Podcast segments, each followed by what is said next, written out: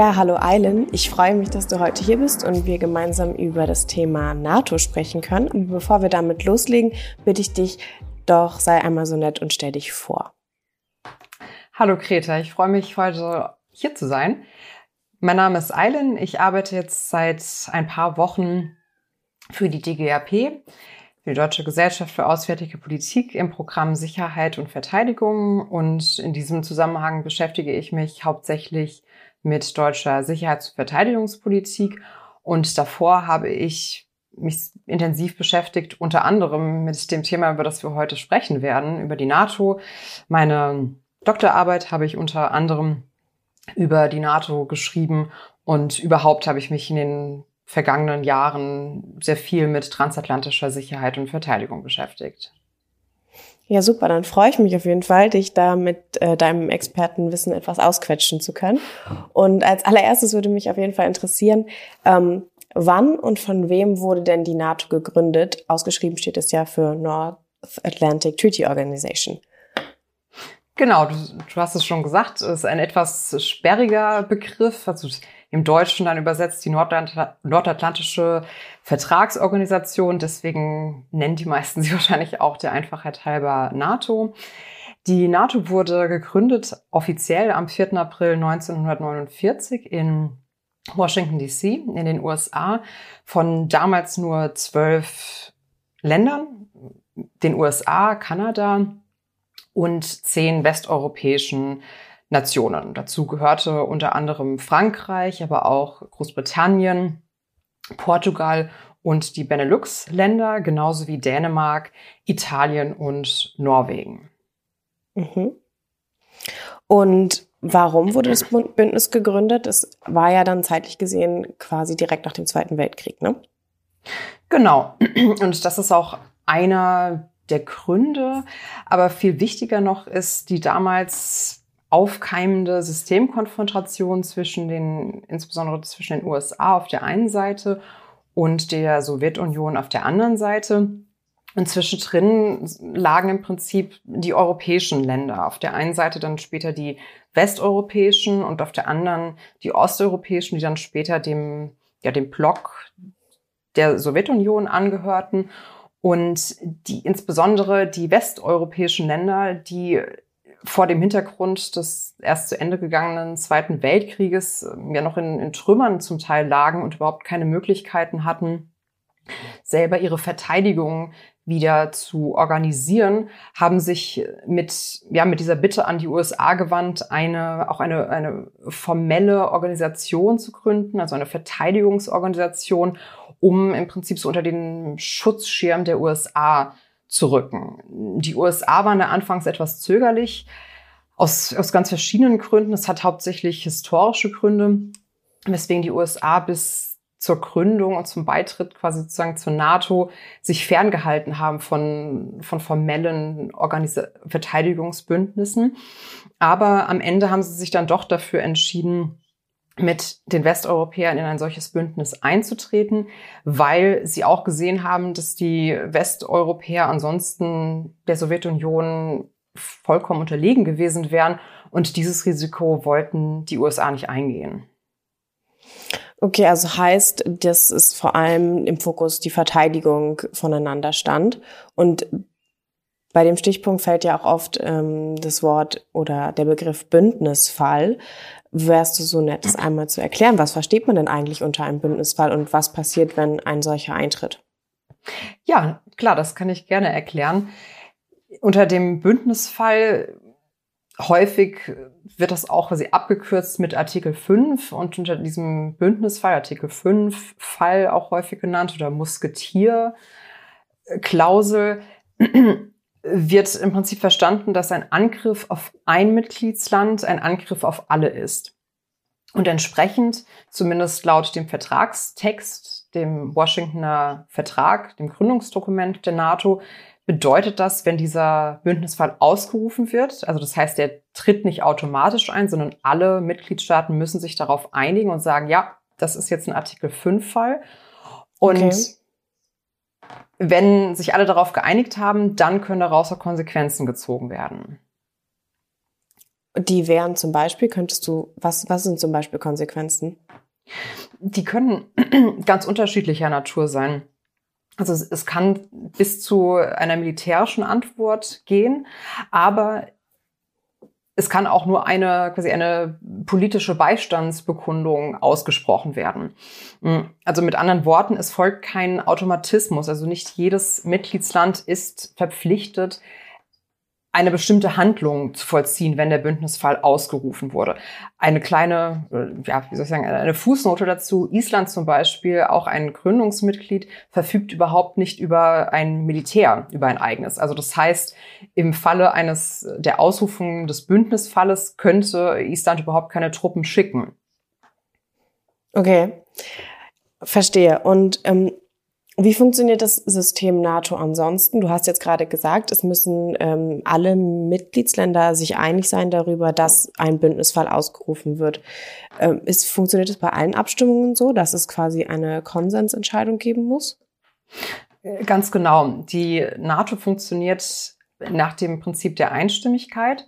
Das heißt, die heute mittlerweile 30 Mitgliedstaaten müssen alle im höchsten politischen Gremium, dem Nordatlantikrat, einer Entscheidung zustimmen. Wenn selbst wenn nur ein Mitgliedsland ein Veto einlegt, dann kann eine Entscheidung nicht getroffen werden. Also das heißt, dann könnte zum Beispiel auch nicht der Bündnisfall ausgerufen werden. Und der auch nur als, als Fußnote, der wurde ohnehin in der ja über 70-jährigen Geschichte dieser Organisation bisher erst einmal ausgerufen, und zwar am 12. September 2001 in Reaktion auf die Terroranschläge in den USA am Tag zuvor.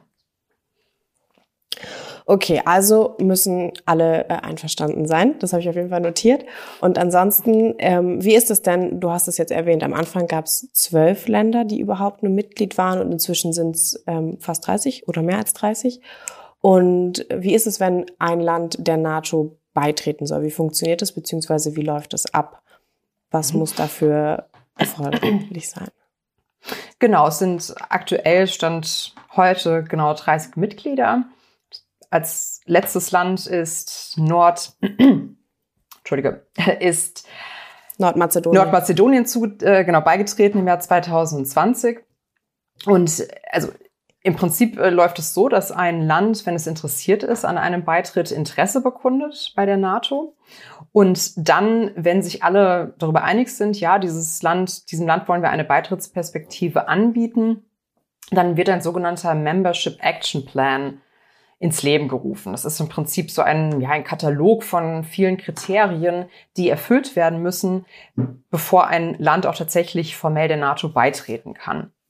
Aber wie gesagt, es ist ganz wichtig, auch zu verstehen und zu wissen, dass es nicht so ist, dass die NATO rausgeht und sagt, jetzt beispielsweise gegenüber Schweden oder auch Finnland, schließt uns doch, schließt euch uns doch an, kommt mit in unsere Organisation, macht mit, sondern es ist genau umgekehrt. Also ein Land, das interessiert ist an, einem Beitritt und an einer Mitgliedschaft, wendet sich an die NATO und nicht umgekehrt. Okay, um, ähm, nicht zuletzt und vor allem auch aus aktuellem Anlass würde ich gerne ansprechen, die Ukraine hat ja auch ähm, sozusagen Interesse daran bekundet, Mitglied der NATO zu werden.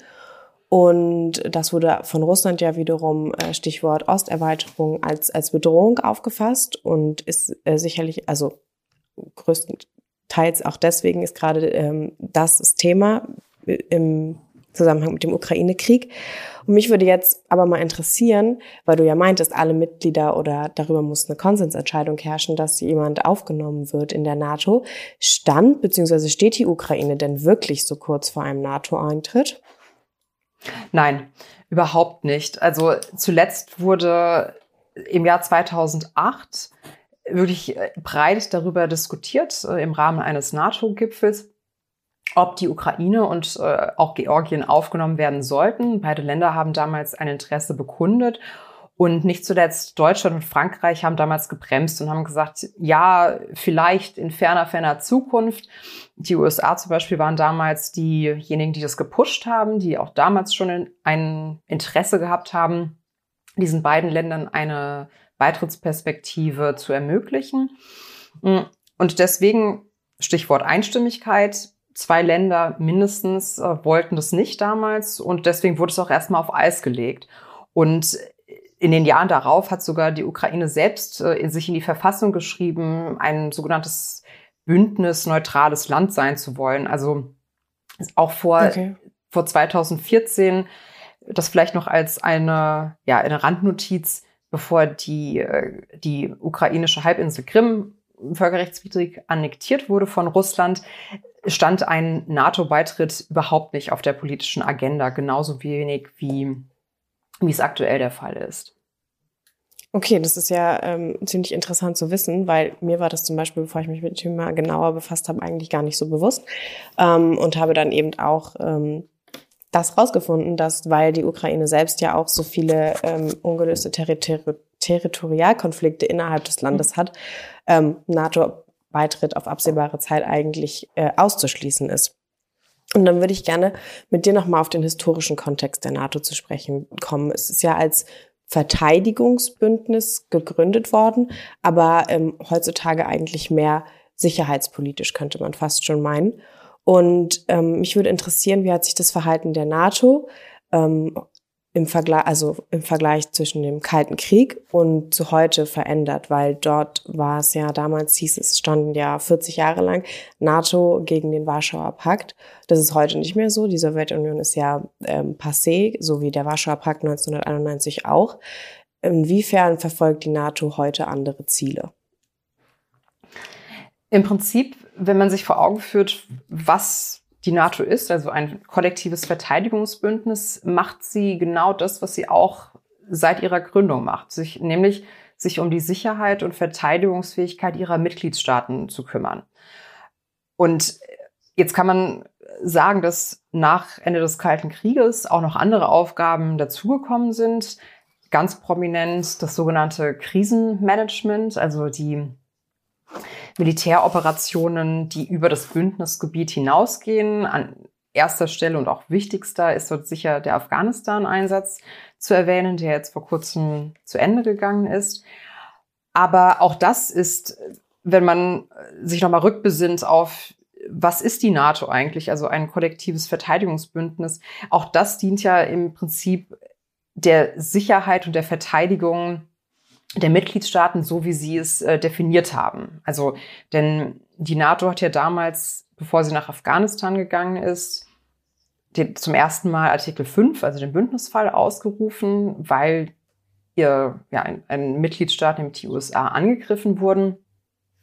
Und daraufhin haben sie gesagt, okay, wie reagieren wir darauf? Wir können darauf äh, am besten reagieren, indem wir quasi über unsere territorialen Grenzen hinausgehen. Und ähm, Afghanistan, Afghanistan, damals als der Zufluchtsort von Al-Qaida, also der Terrororganisation, äh, die die Anschläge vom 9.11., nein, vom, so, vom 11. September, so 9-11, geplant mhm. haben. Von Afghanistan aus äh, ist quasi das Ziel, das Militärische, dem wir uns jetzt widmen müssen. Okay, und ähm, aber du, du sagst also, rein theoretisch ist genau noch, ähm, verfolgt die NATO eigentlich noch genau die gleichen Ziele. Ähm, ich glaube, es gäbe wahrscheinlich eine Partei, die das ein bisschen anders sieht, und das ist nämlich Russland. Ich möchte jetzt eigentlich ganz gerne auf die Osterweiterung zu sprechen ko äh, kommen, weil wir haben es schon gesagt, am Anfang waren es so zwölf Mitgliedstaaten, inzwischen sind es auch ähm, Länder, Mitgliedstaaten, die ehemals der Sowjetunion bzw. Russland angehört haben. Warum sieht Putin oder Russland das als Bedrohung, wieso, beziehungsweise warum, wieso haben sie damit ein Problem? Hm. Nochmal ein, eine Ergänzung. Vielleicht ist es eindeutiger zu sagen, dass die NATO immer noch nach denselben Prinzipien verfährt. Also natürlich sind andere Aufgaben hinzugekommen, mhm. aber das Prinzip ist dasselbe geblieben. Nun zu deiner Frage nach der Osterweiterung. Also zunächst mal finde ich, ist das ein, ein etwas schwieriger Begriff, weil er, ja, weil er suggeriert, die NATO hätte sich ausgebreitet. Und ich habe ja vorhin schon gesagt, so funktioniert die Neuaufnahme von Mitgliedstaaten nicht. Also die NATO ist ja nicht zu den Ländern des ehemaligen ja. Ostblocks gegangen und hat gesagt, kommt zu uns, kommt in unsere Reihen, sondern die haben angeklopft äh, in, in, also im, im Gegenteil, die haben angeklopft und gesagt, wir, wir trauen ähm, Russland nicht, also der, sie, der Nachfolgerepublik ähm, der, Sowjetisch, der ähm, Sowjetunion, der Nachfolge der Sowjetunion, wir brauchen Schutz vor, ähm, vor, dem, äh, vor Russland. Mm, und Russland äh, betrachtet das als eine äh, Bedrohung oder gibt vor, es als eine Bedrohung zu sehen, Hauptsächlich aus, aus meiner Perspektive, weil die USA diesem Bündnis angehören und die USA eine ganz andere militärische Schlagkraft mitbringen. Nicht zuletzt sind die USA ja auch eine Nuklearmacht, genauso wie Russland. Aber ernsthaft militärisch bedroht kann sich Russland von den Westeuropäern oder also von den europäischen NATO-Mitgliedern nicht, wenn man sich das Kräfteverhältnis anschaut. Meine Interpretation ist vielmehr, dass sich Russland bedroht fühlt durch, durch das, was die NATO neben dem militärischen Zweig nämlich auch noch ist, nämlich ein politisches Bündnis. Ein Bündnis, das sich zusammensetzt aus Demokratien und Nochmal quasi ein, ein kleiner zeitlicher Sprung zurück, nach, zurück zum Jahr 2014. Du fragtest ja vorhin zu Recht, war damals die NATO-Mitgliedschaft der Ukraine überhaupt ein Thema? Wir müssen uns zurückerinnern, die EU-Mitgliedschaft und die Annäherung der Ukraine an die EU war damals kurz bevorstehen mit dem sogenannten Assoziierungsabkommen. Und darauf hat Putin sehr ähm, aggressiv reagiert. Also kurzum, meine nach meiner Interpretation kann sich Russland nicht ernsthaft bedroht fühlen von äh, Europa und eigentlich auch nicht von den USA, weil die USA genauso wie die Europäer es sich nie zum Ziel gesetzt haben, Russland zu bedrohen oder Russland einzuhegen, sondern wodurch sich Putin aus meiner Sicht bedroht fühlt, ist der, wie soll ich sagen, so der, der politisch-demokratische Ring, der sich um sein Land immer mehr schließt. Okay, also ist es quasi von, von der NATO und auch von der USA immer, was immer als Verteidigung und Abschreckung deklariert ist, ähm, ist es auch. Bloß von Russland wird es halt eben als Bedrohung wahrgenommen, aber vielleicht gar nicht mal unbedingt so aus militärischem, sondern eher aus politisch-demokratischem Sinne. Was mich auch noch interessieren würde, wir haben ähm, schon angesprochen, ähm, wir haben den Kalten Krieg schon angesprochen. Äh, USA ist eine Nuklearmacht, Russland ist eine Nuklearmacht. Und ähm, 40 Jahre lang bis äh, 1991 hat irgendwie ja, nicht nur irgendwie, sondern hat, herrschte ja dieses Gleichgewicht des Schreckens, was irgendwie nur funktioniert hat, weil man, ähm, weil es ausgeglichen war von den Bedrohungen je, beider Seiten. Wie schätzt du das ein? Stehen wir jetzt auch ähm, akt aus aktuellem Anlass mit dem Ukraine-Russland-Krieg, besteht uns womöglich ein neuer kalter Krieg bevor? Oder wird sich die NATO da weiterhin eher, bis jetzt hat sie sich ja noch relativ rausgehalten und gesagt, dadurch, dass Ukraine kein Mitgliedstaat ist, werden wir uns ähm, nicht so einmischen, wie wir es tun würden, wenn es ein Mitgliedstaat wäre. Hm. Ich bin etwas vorsichtig mit historischen Analogien und würde deswegen nicht unbedingt sagen, dass wir in einen äh, kalten Krieg äh, zusteuern, so wie wir ihn schon mal erlebt haben. Oder also mhm. ich jetzt persönlich nicht. Ich bin 1989 geboren, aber so wie wir ihn, oder ich zumindest aus Geschichtsbüchern kenne.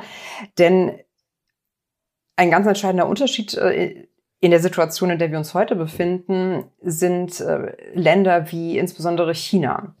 Also mit anderen Worten, wir befinden uns ja nicht mehr in einer bipolaren Welt wie während des Kalten Krieges nach, nach dem Ende des Zweiten äh, Weltkrieges, sondern wir befinden uns immer mehr in einer multipolaren Welt. Insofern, ja, wir sind sicher in einer Phase aktuell, in der sich Russland immer mehr wegbewegt von der europäischen Sicherheitsordnung, die zu dem, also zu der es auch selber zugestimmt hat nach Ende des Kalten Krieges. Ich würde sogar noch drastischer sagen, sie haben sich nicht nur wegbewegt davon, sondern sie haben sie zertrümmert mit ihrem Angriffskrieg auf die Ukraine. Insofern müssen wir uns wahrscheinlich bedauerlicherweise auf eine neue Eiszeit einstellen zwischen dem Westen, also dem politischen Westen, ich würde das noch nicht mal unbedingt nur geografisch definieren, und Russland. Aber mit Unterschied zu dem historischen äh, Kalten Krieg würde ich noch darauf hinweisen, dass eben jetzt auch andere Kräfte eine ganz wesentliche Rolle spielen, allen voran China, das sich bisher nicht abgewandt hat von Russland und sogar, also wurde zumindest vor, vor ein, zwei Wochen mal gemunkelt, dass Russland sich mit der Bitte an China gewandt hat, Waffen zu liefern. Also das heißt, China könnte sogar auch noch direkt sich quasi involvieren in den Krieg, den wir aktuell in der Ukraine erleben. Und das wiederum könnte ja auch noch mal ganz wesentlich das Kräfteverhältnis am Boden verändern. Definitiv. Ähm, bei dem, was du gerade angesprochen hast, ist mir auch noch eingefallen oder beziehungsweise auf den Punkt möchte ich zu sprechen kommen. Es ist ja oft so, das NATO-Bündnis ist jetzt schon relativ alt, ähm, äh, also was heißt relativ alt, 70 Jahre, aber es ist immer wieder in den Medien auch äh, thematisiert worden, ähm, wird oft kritisiert. Trump, als er noch Präsident war, hat gesagt, es ist obsolet. Der französische Präsident Emmanuel Macron sprach davon, dass die NATO hirntot ist. Inwiefern ist sie heute noch relevant, beziehungsweise brauchen wir das Bündnis? Also wir, vielleicht auch als Deutschland, aber es ist generell notwendig. Was, also wie schätzt du das ein? Jetzt würde ich ganz hm. speziell deine Meinung hören wollen. Das ist sicher eine Frage, die die die jeweiligen Mitgliedstaaten am besten beantworten können. Aber aus meiner Analyse heraus würde ich sagen, hat, so traurig es auch ist, hat der aktuelle Krieg in der Ukraine dafür gesorgt, dass die NATO so relevant ist für ihre Mitgliedstaaten wie seit vielen Jahren nicht mehr. Weil, also insbesondere die Länder an der sogenannten Ostflanke, also die Länder, die mal zum Warschauer Pakt gehörten, sich jetzt noch, also sie sehen sich bestätigt darin, dass sie unbedingt der NATO beitreten wollten. Weil sie sagen so jetzt, also die, also Russland rückt jetzt immer näher an uns heran in der Ukraine, aber auch in Belarus. Also Belarus ist im Prinzip hm. kein unabhängiger Staat mehr, sondern in der Tasche von Putin. Und wir brauchen die Solidarität, also auch die militärische aller anderen Mitgliedstaaten. Insofern ja, es gab sicher in den vergangenen Jahren auch zu Recht Kritik an der NATO. Also äh, vor allem dieses berühmte Zitat von Macron, das dann auch so durch die, ja, durch die Presse gejagt wurde, ne, dass die NATO hirntot sei. Äh, politisch war da schon ein bisschen was dran. Also ich würde nicht sagen, dass sie, dass sie komplett tot war, aber auf jeden Fall hat es ihr so ein bisschen an, an strategischer politischer Orientierung gefehlt. Und durch die, ja, durch den Krieg durch das, was wir erleben seit dem 24. Februar in diesem Jahr, hat sie wieder mehr äh, Fokussierung gefunden und weiß, also, dass sie gezwungenermaßen sich eben wieder auf ihr, quasi auf ihr Kerngeschäft, nämlich die Landes- und Bündnisverteidigung konzentrieren muss. Okay, verstehe. Und ich, andere Frage. Wir haben jetzt ähm, auch über Machtverteilungen gesprochen, dass wenn China sich vielleicht einmischen würde, dass es auch nochmal äh, das ganze Verhältnis in Frage stellt. Wie sieht es denn mit den Machtverteilungen innerhalb der NATO aus? Ähm, du, du hast es jetzt schon angesprochen, Island zum Beispiel als Mitgliedsstaat ähm, hat gar kein Militär. Spiegelt sich ähm, sowas auch ähm, innerhalb von Abstimmungsprozessen wieder? Sind alle Mitgliedstaaten in der NATO gleichberechtigt oder gibt es da untereinander ähm, vielleicht ein Land, was mehr Einfluss auf die anderen nehmen kann und so weiter.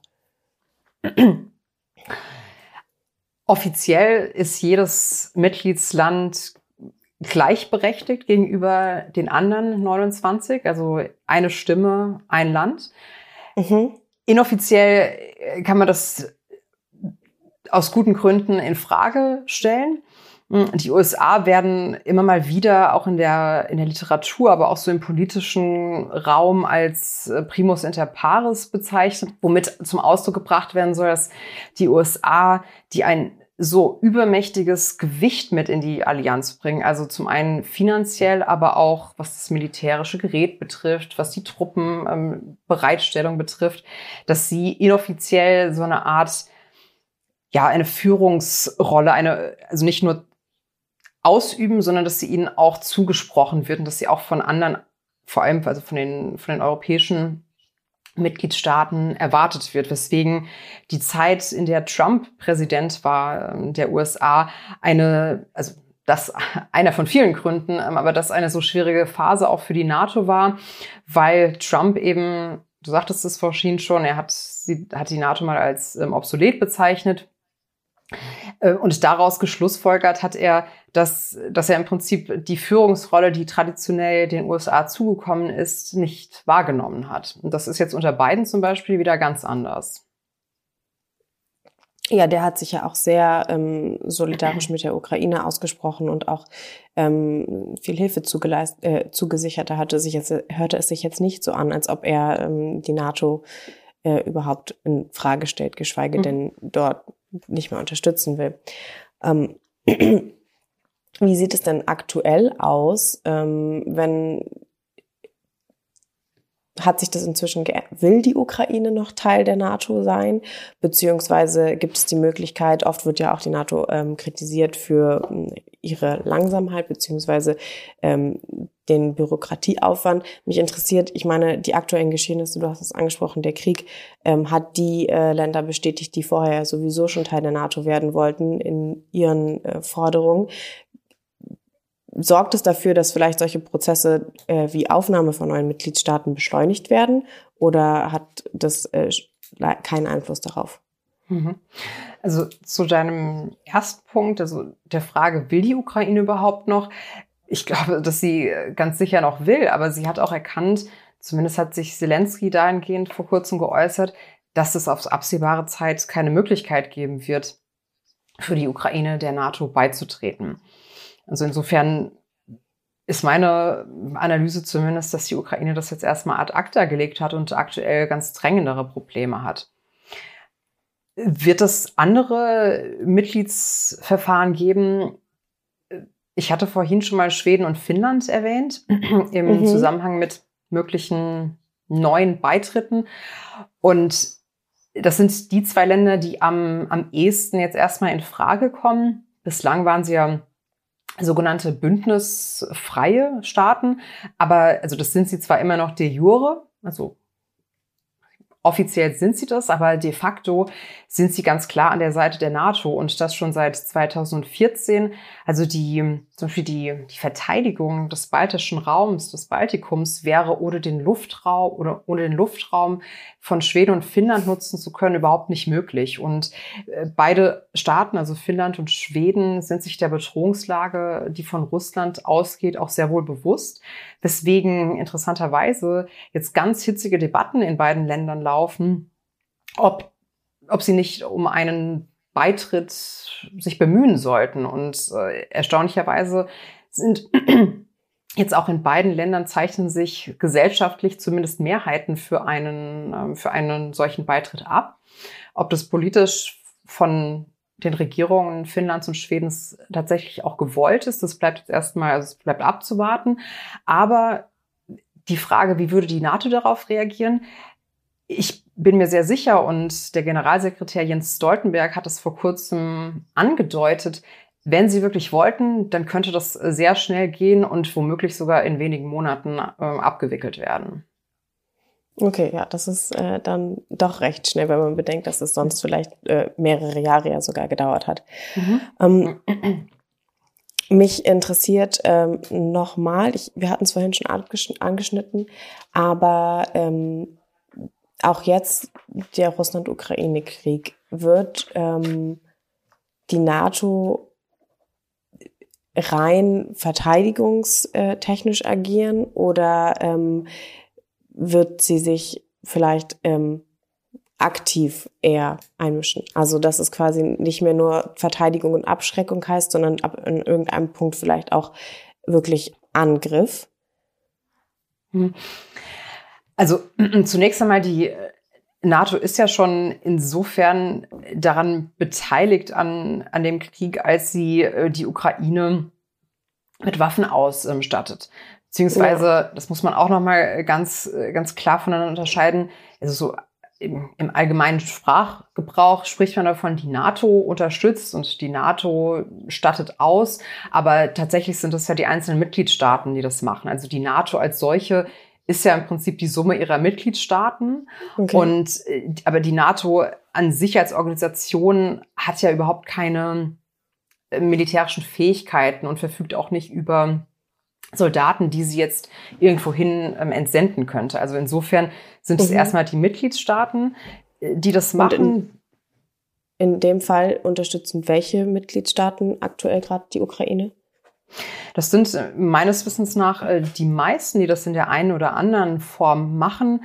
Allen voran ähm, Polen, aber auch die baltischen Staaten, stellen Waffen zur Verfügung. Dann natürlich äh, die USA in, in ganz entscheidender Quantität und Qualität, aber auch Großbritannien beteiligt sich und ja auch Deutschland hat sich ja dazu mhm. durchgerungen, die Ukraine mit mit Waffen auszustatten.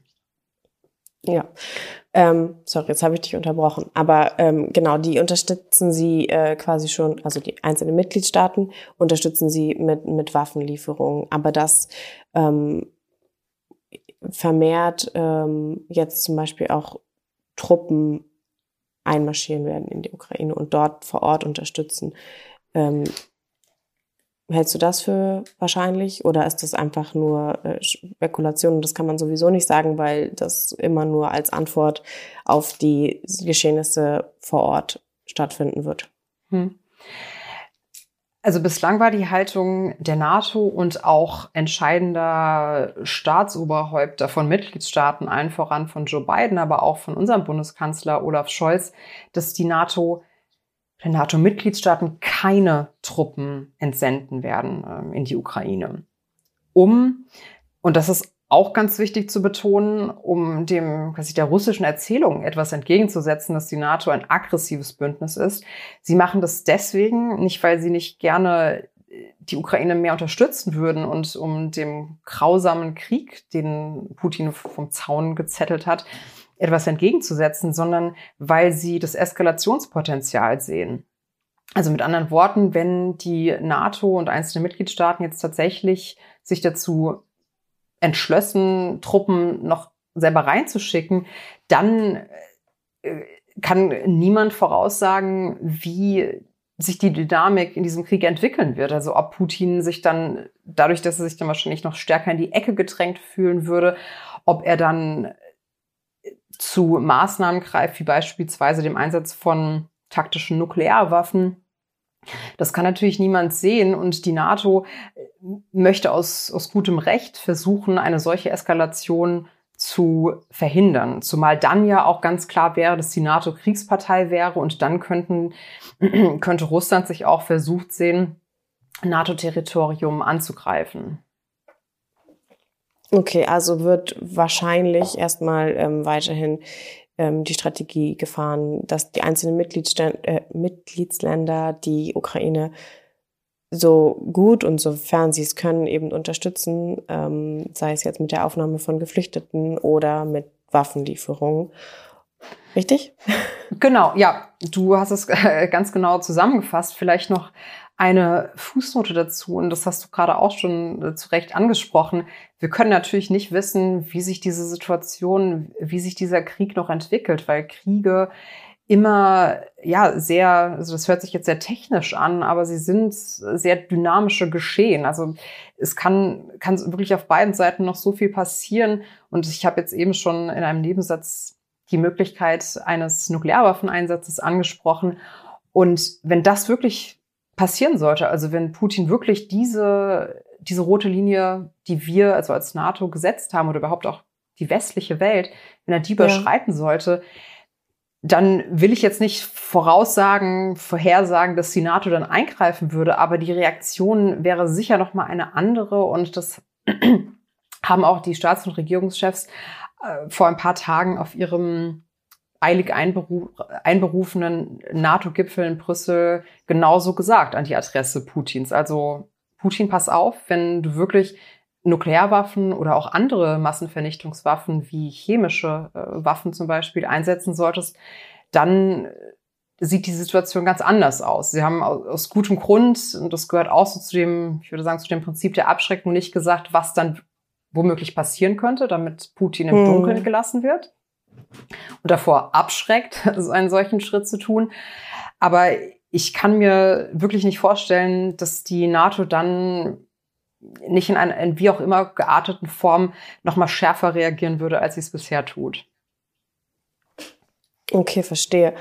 Also ähm, könnte man ganz zusammenfassend zu sagen, äh, ganz zusammenfassend, zusammenfassend sagen, dass die NATO ähm, sich wahrscheinlich aus einem was rein zur Verteidigung der ähm, gegenseitigen Mitglieds oder Gründungsländer, sage ich jetzt mal, äh, geschaffen wurde, heute vielleicht auch noch andere Aufgaben zusätzlich bekommen hat. Ich meine, manchmal spricht man ja auch von so ähm, einem äh, sicher, also einem globalen Sicherheitsakteur und manchmal auch so ein bisschen von der Weltpolizei. Also es sind sicherlich zusätzliche Aufgaben dazugekommen, aber in seinen Grundsätzen und auch in seinen Grundprinzipien ist die NATO ähm, oder ist das Prinzip oder der, der, der Ziel, Ziele und Zwecke der NATO gleich geblieben.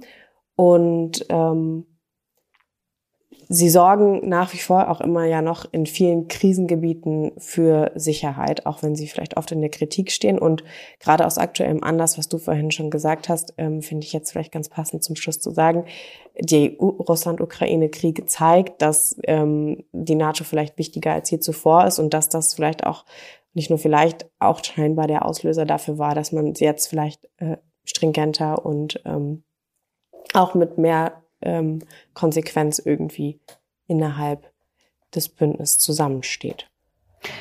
Ja, auf jeden Fall. Du hast es ganz wunderbar zusammengefasst. Also für die Mitgliedstaaten ist die NATO auf jeden Fall relevanter als, ich, nicht, ich will nicht sagen als je zuvor, aber sie ist auf jeden Fall relevanter geworden, als sie es in den, also als sie es in, in einiger Zeit war. Und Ganz wichtig, sie ist auch eine, ja, so eine Art Lebensversicherung, insbesondere für die östlichen Mitgliedstaaten. Aber ich würde das im Prinzip auch auf, ausweiten auf alle Mitgliedstaaten. Also ja, eine, ein kollektives Verteidigungsbündnis, in dem jeder für jeden einstehen möchte. Okay, dann bedanke ich mich recht herzlich, dass du heute die Folge mit mir aufgenommen hast, Eilen. Und ähm, ja, ich freue mich, wenn wir uns das nächste Mal sprechen. Danke dir, Greta, für deine schönen Fragen und ich freue mich auch aufs nächste Mal.